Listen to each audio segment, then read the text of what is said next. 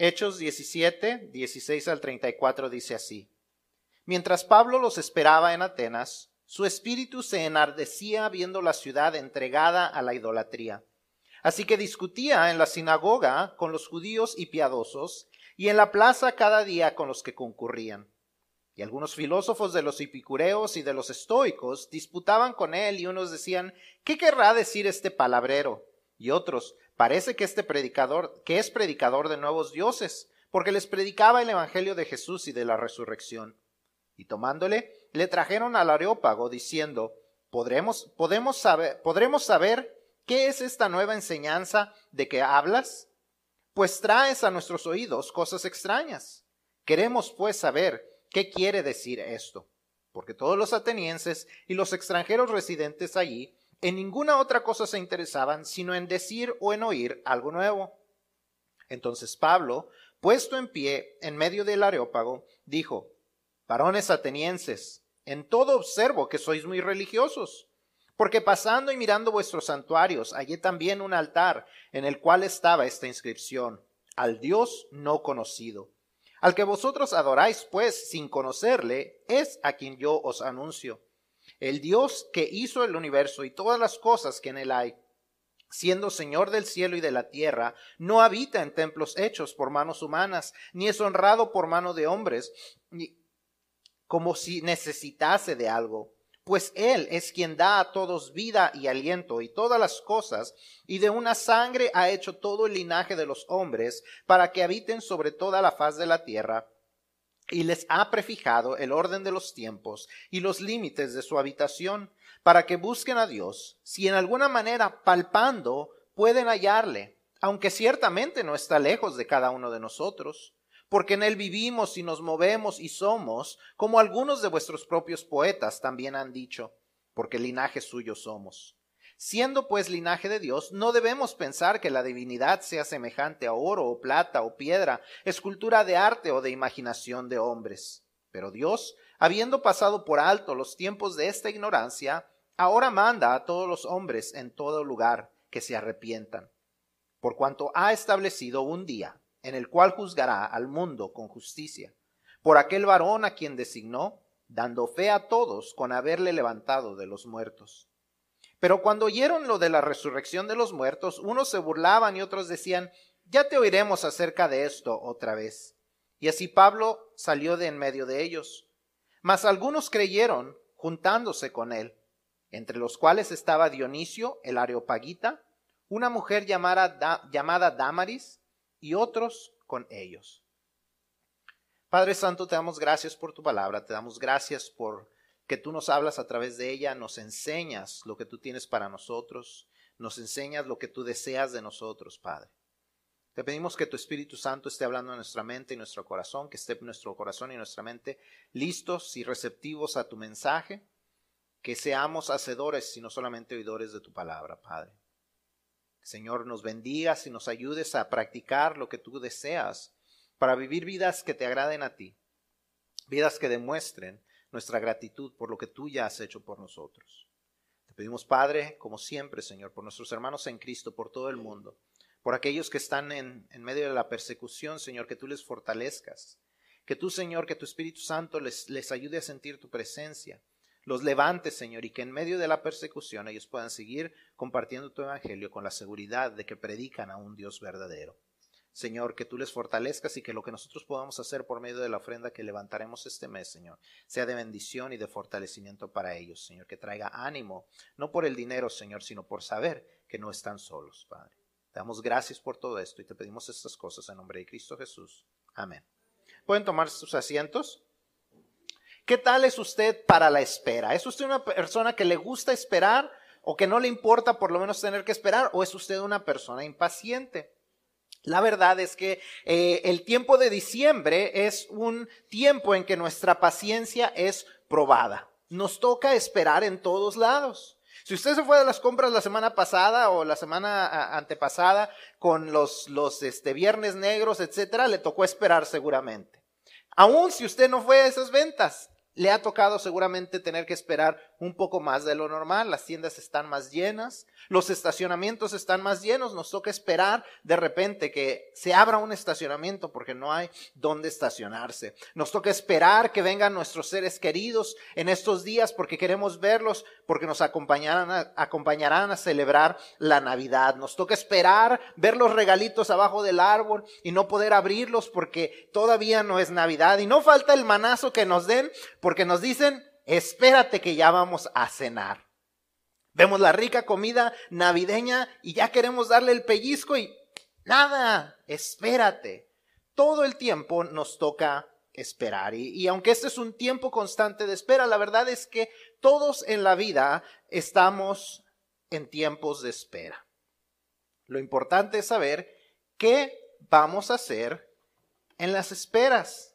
¿Tú qué haces mientras espera? Dios desea que al esperar ocupemos el tiempo para abrir el cielo a otras personas. Para todos los cristianos, Dios nos ha puesto el encargo extremadamente importante de extender su reino a todo el mundo al ir y hacer discípulos. Esta semana, como estamos viendo, es nuestro, eh, nuestro comienzo al énfasis de las ofrendas eh, de misiones, pero debemos de ir más allá de solo eso.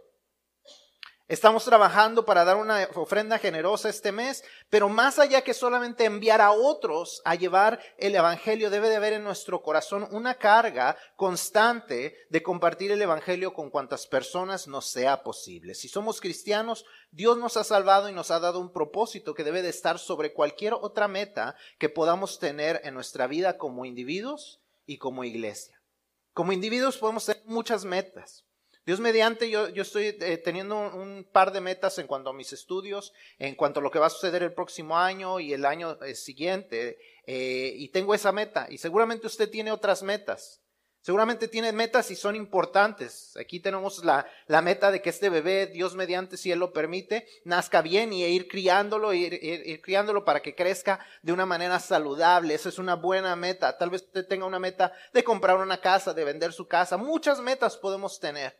Pero nuestra mayor meta debe de ser el propósito que Dios nos ha dado, de compartir el Evangelio con las personas. Esa debe de ser la, meta más grande que nosotros podemos tener y debe de tener la mayor importancia.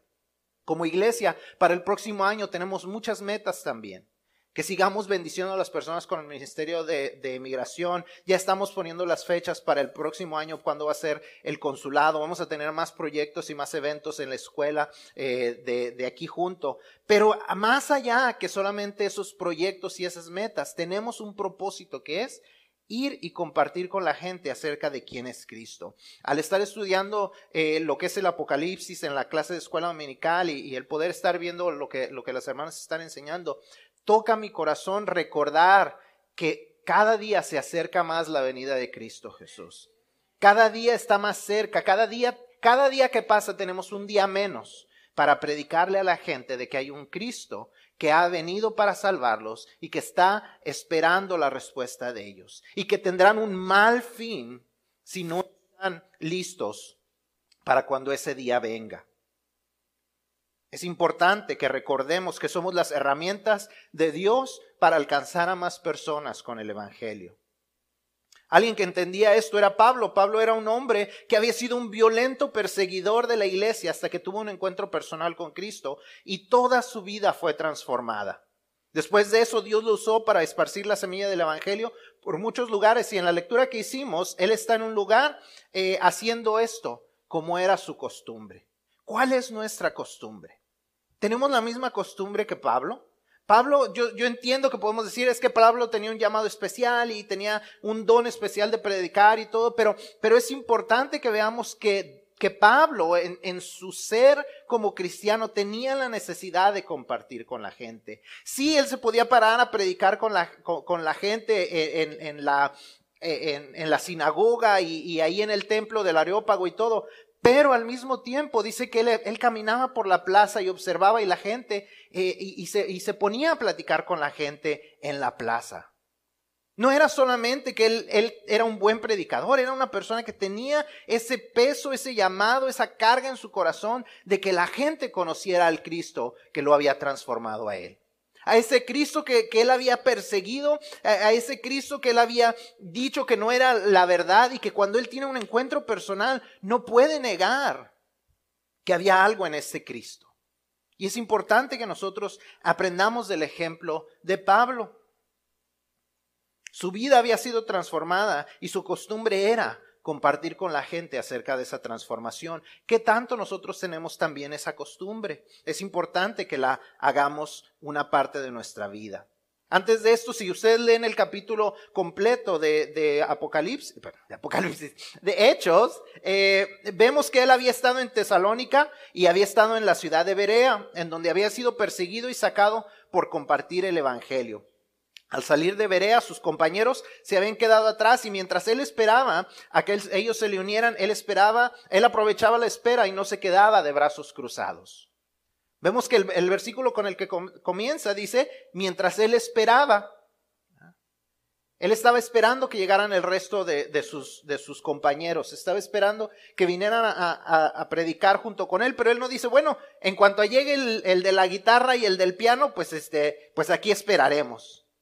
Digo, no eran que eran los de la guitarra y el piano, pero en ocasiones es lo que sucede, ¿verdad? Bueno, cuando estemos todos los de la iglesia, entonces vamos a podernos ir a caminar juntos y entonces vamos a predicar el evangelio. O vamos a ir a tocar puertas, pero cuando estemos todo el, grupo juntos. O vamos a ir a repartir folletos cuando estemos todos juntos. No, Pablo aprovecha el tiempo mientras está esperando y como individuo se pone a hacer lo que Dios le había puesto en su corazón hacer, que era ir y compartir el evangelio con la gente. Así es que esta mañana vamos a ver el ejemplo de Pablo y vamos a ver cómo podemos nosotros también ponerlo en práctica.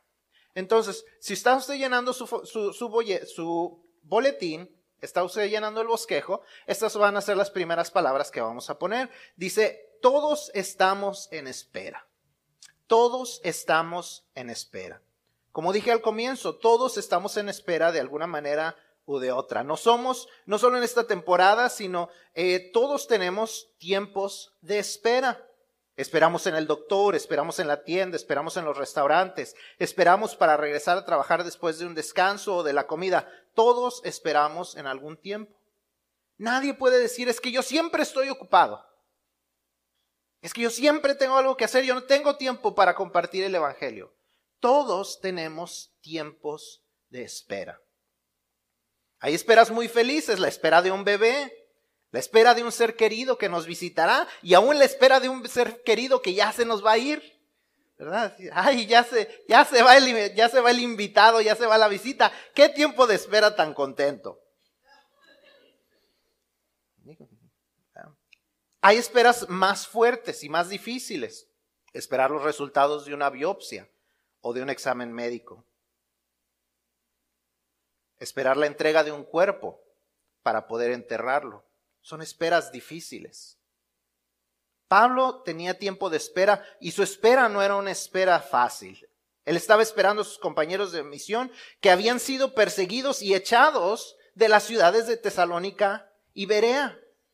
Ellos habían sido sacados por predicar el evangelio. Los habían corrido de la ciudad. Había habido judíos que les habían que habían levantado eh, eh, calumnias en contra de ellos. Había judíos que habían traído a las autoridades y los habían puesto en contra de ellos y que aún a, Jasón, que era el que los había estado hospedando, lo habían encarcelado hasta que pagara la fianza.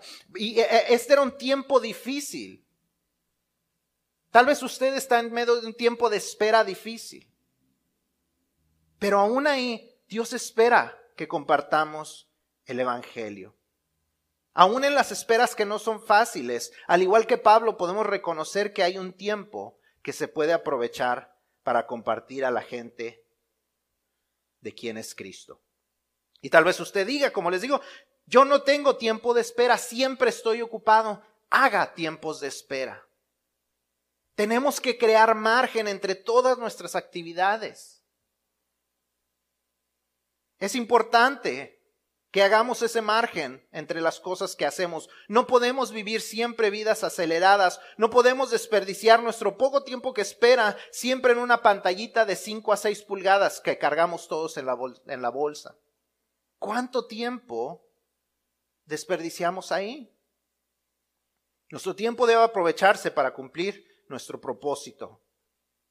Y si hay alguien culpable de olvidar esto, soy yo honestamente, todos desperdiciamos tiempo que podríamos aprovechar para compartir el Evangelio. Todos.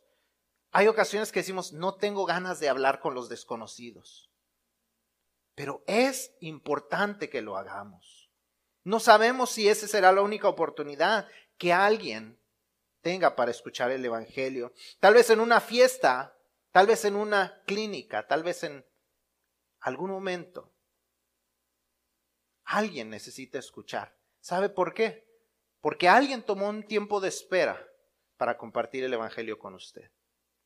Alguien tomó el tiempo para decirle quién era Cristo.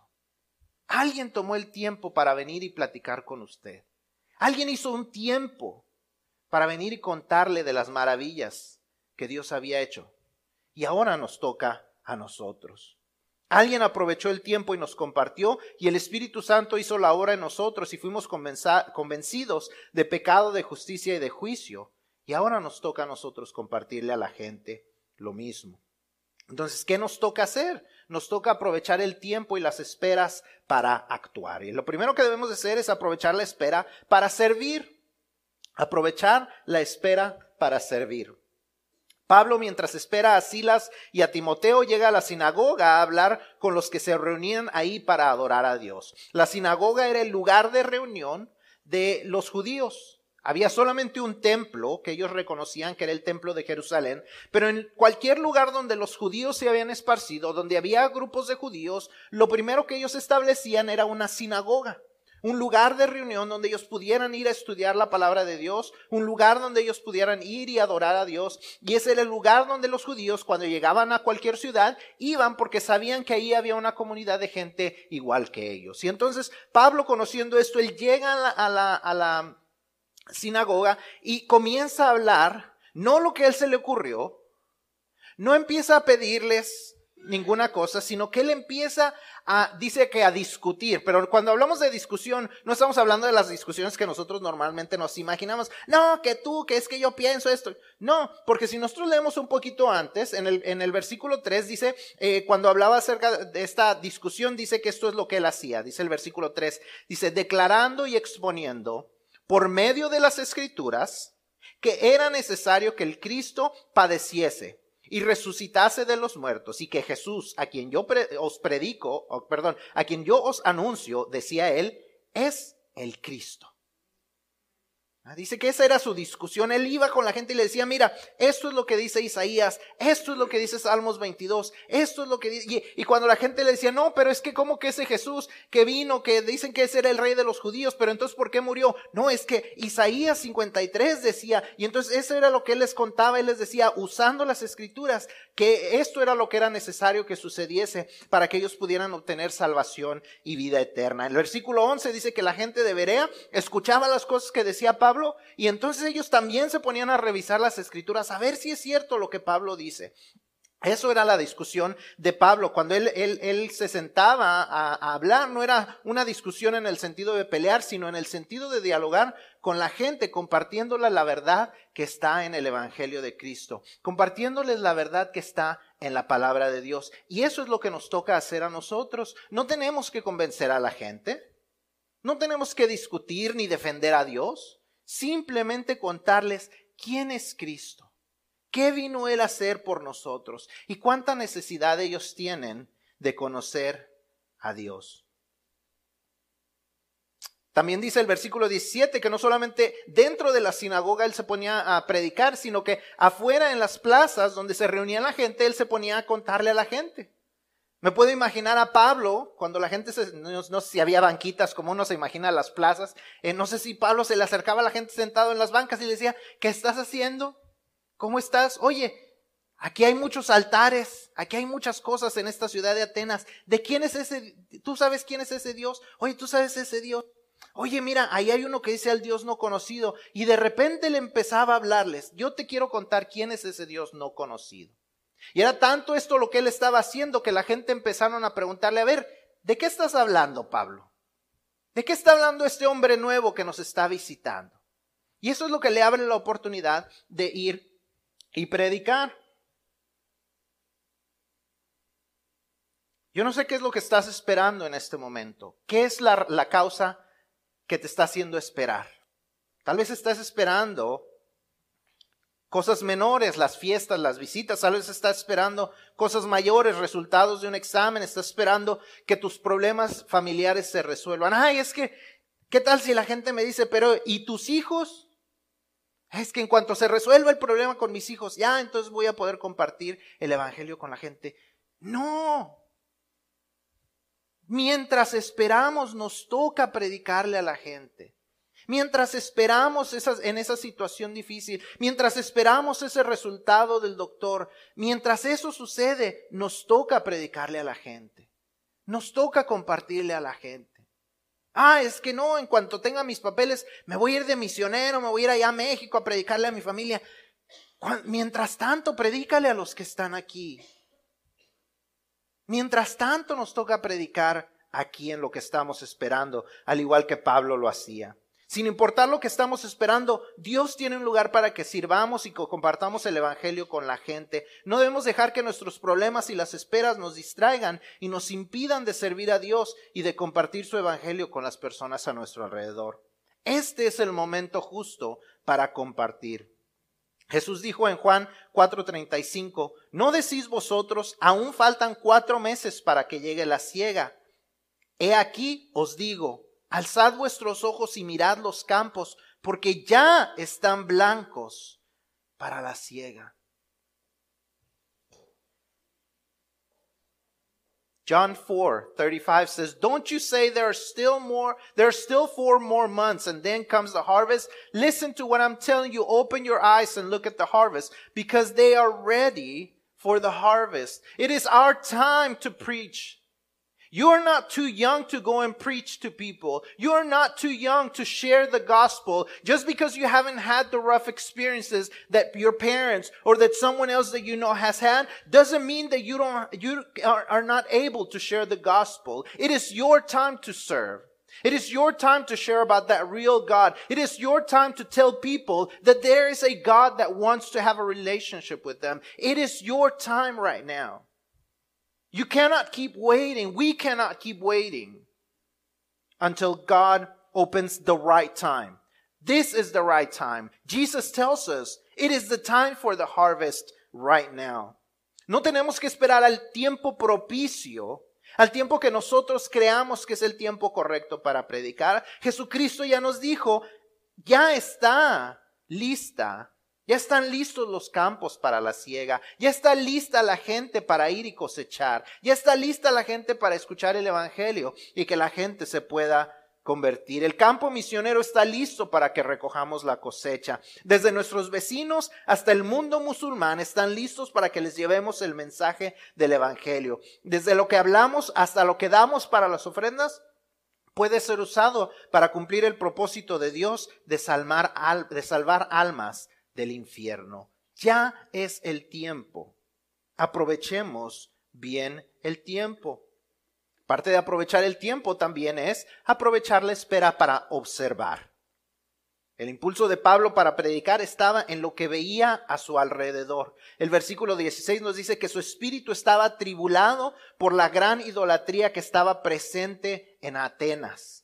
Veía a su alrededor y podía ver el hambre espiritual de las personas en la ciudad. Era tal la necesidad de tener un Dios al cual adorar que pusieron un altar hasta un Dios que no conocían, un Dios que pudiera llenar sus necesidades, un Dios que llenara sus corazones. Tenían tantos altares y ninguno había podido satisfacerles. Esperaban algún día conocer a ese Dios que lo pudiera hacer. Pablo veía la necesidad y se puso en acción. Si vemos a nuestro alrededor, si observamos a nuestro alrededor, si vemos más allá de nuestras esperas, si vemos más allá de nuestra vida cristiana, si vemos más allá de lo que nosotros vivimos, podemos ver lo mismo en nuestro mundo alrededor. No cerremos nuestros ojos a las necesidades espirituales que están a nuestro alrededor. A nuestro alrededor hay personas que tienen esa misma necesidad de conocer al Dios verdadero que pueda llenar sus corazones y transformar sus vidas. A nuestro alrededor hay gente que necesita conocer a ese Dios que es el Dios no conocido para ellos. Los atenienses tenían todos sus dioses y sus altares y sus santuarios y nada de eso les era suficiente. Y si vemos a nuestro alrededor, la gente está igual. Creen en un Alá que tal vez lo salve, pero tal vez no. Creen en una santa muerte que tal vez los ayude o tal vez no. Nadie puede estar seguro de eso, pero nosotros tenemos un Dios del cual podemos estar seguros que nos está ayudando. Un Dios que es el Dios sobre todas las cosas. Y ese Dios no conocido es el que ellos necesitan escuchar y es el que nosotros necesitamos predicar. A nuestro alrededor hay gente que busca en la filosofía o en la religión respuestas a sus preguntas. ¿Para qué estoy en la tierra? ¿Cuál es mi propósito? Dios tiene la respuesta y desea que nosotros seamos sus mensajeros para compartir la verdad. Y al aprovechar esto, al, observar esto, nos daremos cuenta y podemos aprovechar el tiempo para hacer esto último, que es aprovechar la espera para compartir. Cuando Pablo es invitado al Areópago, el centro de los debates, él aprovecha la oportunidad para compartir el Evangelio de un Dios por el cual vivimos y nos movemos, de un Dios que desea que nos arrepintamos, de un Dios que designó a su Hijo como el reemplazo perfecto para llevar nuestro castigo, para morir por nuestros pecados y que para, para que por su resurrección nosotros pudiésemos conocer al Dios verdadero y tener vida eterna. Ese Dios creador del universo está tan cerca que aún palpando como los ciegos espirituales, que son los que no lo conocen, pueden acercarse a Él. Dice, no está lejano, les dice Pablo. Dios está cerca. Aunque estén ciegos espirituales, pueden ir palpando y encontrarse con Dios. Esa es la imagen que Pablo le está tratando de dar y esa es la misma imagen que nos toca darle a la gente nosotros. Había gente incrédula, había gente que se burlaba de esto, había gente que estaba abierta a escuchar más, pero aún en medio de ellos había también otros que inmediatamente creyeron en ese Dios no conocido. Si hay gente a nuestro alrededor, hay oportunidad de compartir el Evangelio. Siempre hay oportunidad de compartir el Evangelio. En el trabajo, en la escuela, en la tienda, en el restaurante, en las oficinas del médico, en todos lados hay gente que necesita conocer al Dios no conocido. En todos lados habrá curiosos y habrá incrédulos, pero también habrá aquellos que crean en Él. Y esos, si fallamos en compartirles, tal vez nunca vuelvan a escuchar el Evangelio. Nadie tiene la vida asegurada. Tenemos ancianitos que salen en las, noticias y que cumplieron más de 100 años y que más de 110 años. Y al mismo tiempo en las noticias vemos bebés que murieron, jóvenes que murieron. Nadie tenemos la vida asegurada. Nadie podemos decir cuántos años vamos a vivir. No podemos pensar que alguien más les contará eventualmente del Evangelio, no podemos pensar que alguien más lo hará. Y nosotros tampoco podemos esperar a estar mejor preparados. Es que cuando esté listo, es que cuando ya haya estudiado, con lo poco que sabemos, con nuestro testimonio propio de salvación podemos comenzar, con un compartir un tratado, con una invitación a la, a la iglesia, es un comienzo.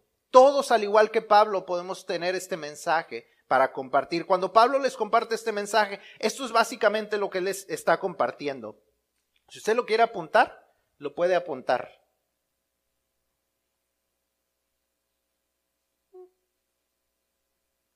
¿Sí sale? Ahí está. Este es el mensaje básicamente que encontramos en, en estos versículos y es el mismo mensaje que nosotros podemos compartirle a la gente. Todos tenemos una necesidad espiritual. Hay un Dios supremo y majestuoso. Pablo le cuenta que, a la gente que por Él vivimos y nos movemos, que Él es el creador de todo el universo, que este es el Dios al que Él les iba a predicar, este Dios maravilloso, este Dios grande, este Dios que creó todas las cosas que podemos ver y todas las cosas que no podemos ver también las creó Él. Este Dios majestuoso, poderoso, santo, que como hablábamos en la, a la hora de la escuela dominical, nos habla de un Dios puro, de un Dios que no se puede acercar el pecado a Él, un Dios tan grande, un Dios que no nos podemos imaginar en nuestra mente y aún así se reduce de tal manera que quiere tener una relación personal contigo y conmigo.